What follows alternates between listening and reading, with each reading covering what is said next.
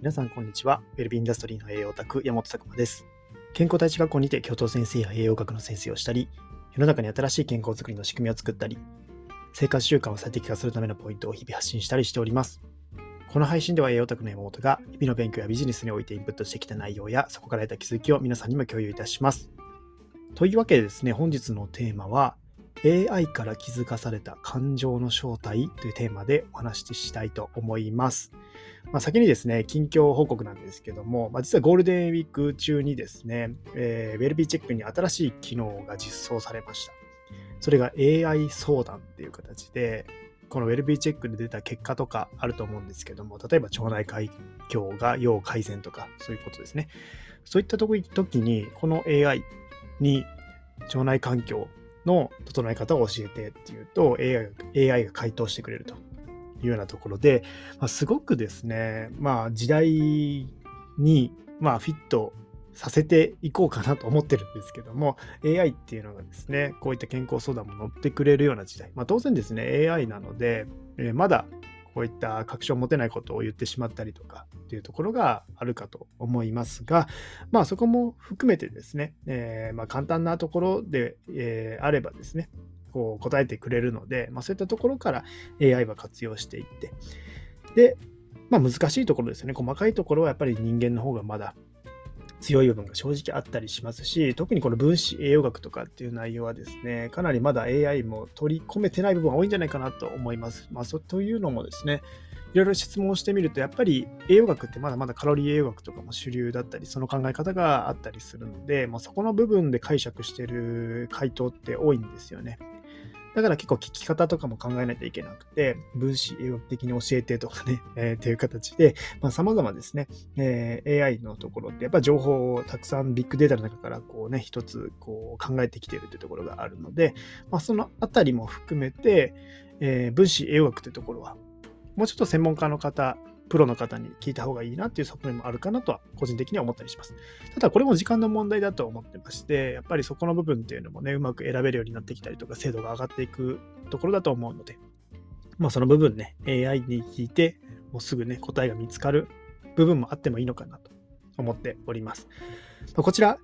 まあ、3つのですね、キャラクター、キャラクターというか、実は裏に性格を持たせているんですけども、それぞれに個性を持たした AI というようなところでリリースしております。まだ試してない方はですね、ウェルビーチェックの下側に、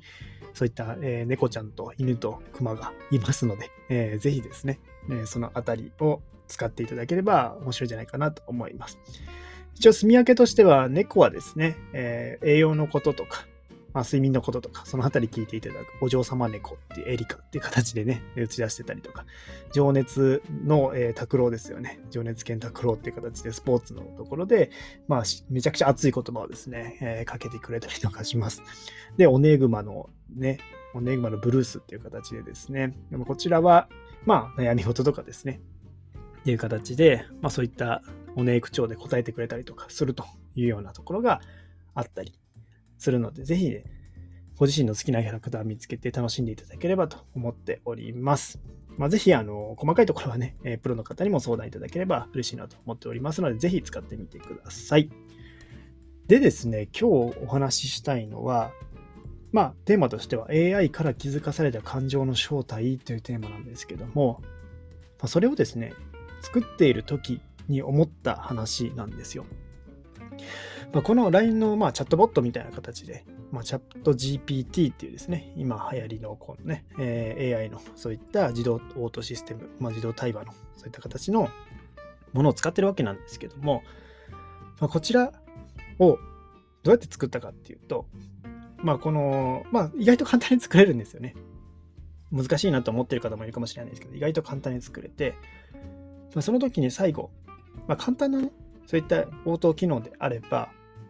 単純に LINE に組み込めばいいんですけども、今回ちょっと性格って形でそれぞれに特徴を持たせているので、裏側でですね、性格の設定みたいなのをするんですよね。その時に条件付けみたいなのをしていくんですよね。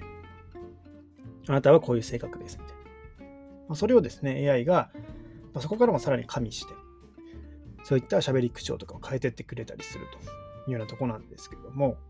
ま、これが非常に面白いなと思ってまして、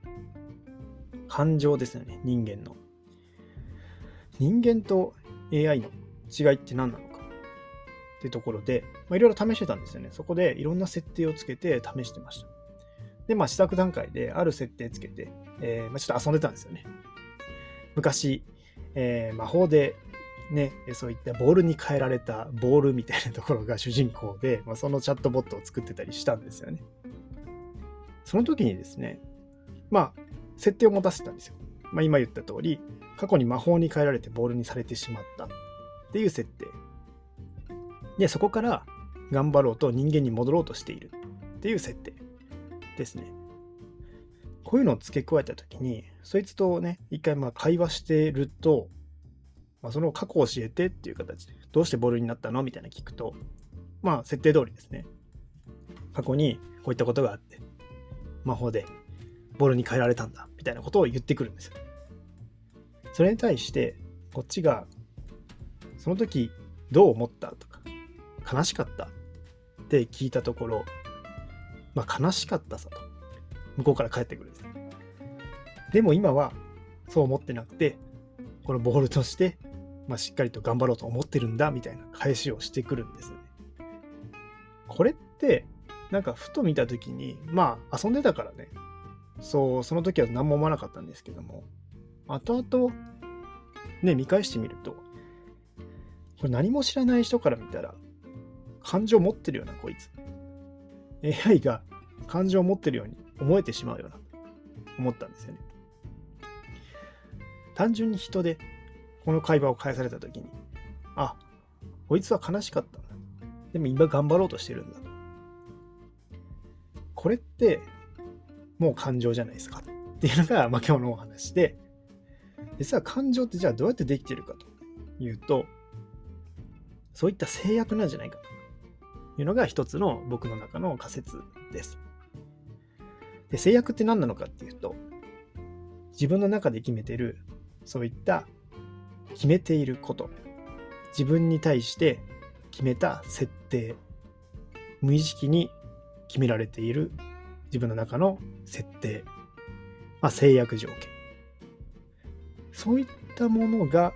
感情を生み出しているんじゃないかなっていう気がしました。まあ、明らかにね、AI のところで設定した量ってめちゃくちゃ少ないんですよね。そういった過去のことを設定しただけなんですが、まあ、あと、そういったまあポジティブな性格ですみたいなところを設定してたりとかしたので、そこがその会話を作ったっていうのを考えるとある意味自分の中で決めたことっていうのがもう感情になっちゃってる。っていうような感覚ですね。これがなんか AI をこう実装していて人間の感情って何なのかと。AI と人間の違いって何なのか。みたいなのを考えた時にこれもうまあ一つね、言葉でっていうのも大きいと思うんですよね。そういった悲しかった、嬉しかったっていうのを言われると、こっちとしても解釈します。あくまで、まあ、機械的にね、これは処理して返してきてるのかもしれないですけども、まあ、こっちとしても、もうそう言われたからにも、そいつはそう思ったんだというところで思ってしまうし、向こうからしたら自分の中で決めているそういった設定を話した。その通りに話した。そしたらそれが感情として相手に伝わった。っていうところが、まあ、今回の面白かったところかなと思います。となるとですね、まあ、いつも言っていることにつながるんですけども、自分の中で結構設定していること、これが人間は多いですよね。めちゃくちゃ多いはずです。いつから多くなってきたのかというと、生まれた時はそうでもなかったんじゃないかなと思います。あらゆることが初めての体験。で、ま、そこからですね、年齢を重ねていけばいくほど、いろんな制約が出てきた。できないってことが分かったりとか、これしたら怒られるんだ、自分ってこういう性格なんだと作ったんじゃないかなと思います。なんかそういった AI のところで設定したような事項が、すごい量隠されてる。まあ、それが人間のそういった制約条件、自分の性格、感情なんじゃないかなっていうのをすごく思いました。まあ、チャット GPT 自体のですね、裏のアルゴリズムはどうやってるのかは、まあ、あのブラックボックスなのでわからないですけども、それと、そういった処理の仕方ですね。まあ、結構ですね、この処理の仕方も、前言ったように、結構言った言葉をどんどんどんどんつなぎ合わせていくみたいな感じみたいなんですよね。だから、やっぱりこういった、まあ、問いをかけられた言葉に対して、一文字一文字こうつなぎを考えていく。だから人間の脳で言うと、まあ、〇〇を考えないでくださいという時に考えてしまうと。以前言いましたが、まあ、それと同じようなことが起こってるんじゃないかなと思います。まあ、その処理の仕方と制約によって、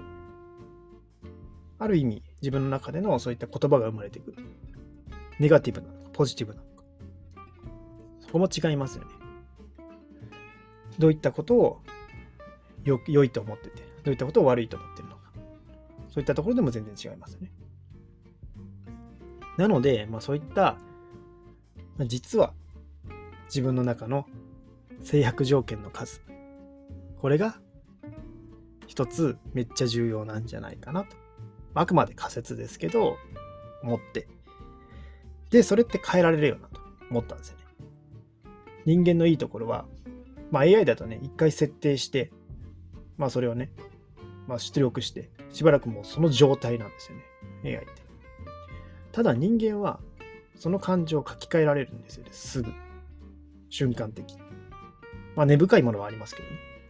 ただ、その設定してるものっていうのは、自分で決めた設定、もしくは無意識に決められた設定なので、そこをうまくフォーカスして書き換えることができれば、違う感情が生まれるし、違う言葉が生まれるはずなんですよね。これって面白いですよね。今まで言ってたことが、実は、まあこういったところにつながってくると。だから AI っていうのは、まあ、正直もう人間に近い状態なんじゃないかなと正直思ったりします。これがもし自分でそこの部分を書き換える機能とか、あと自分が体験したものが追加されていく機能だったりとか、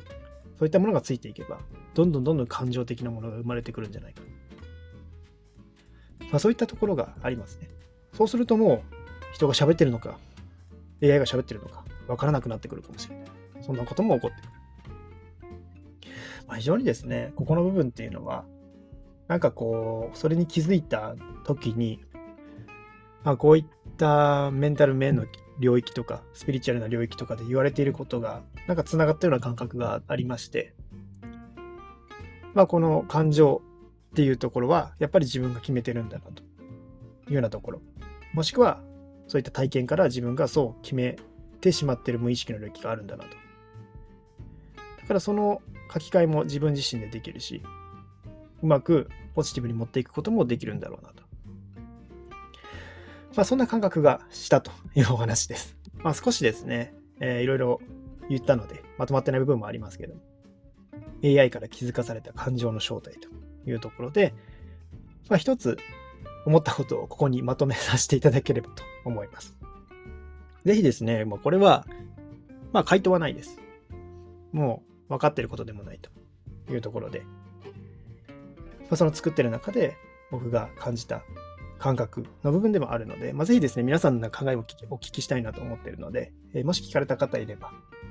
DM とかいただければ嬉しいなと思っております。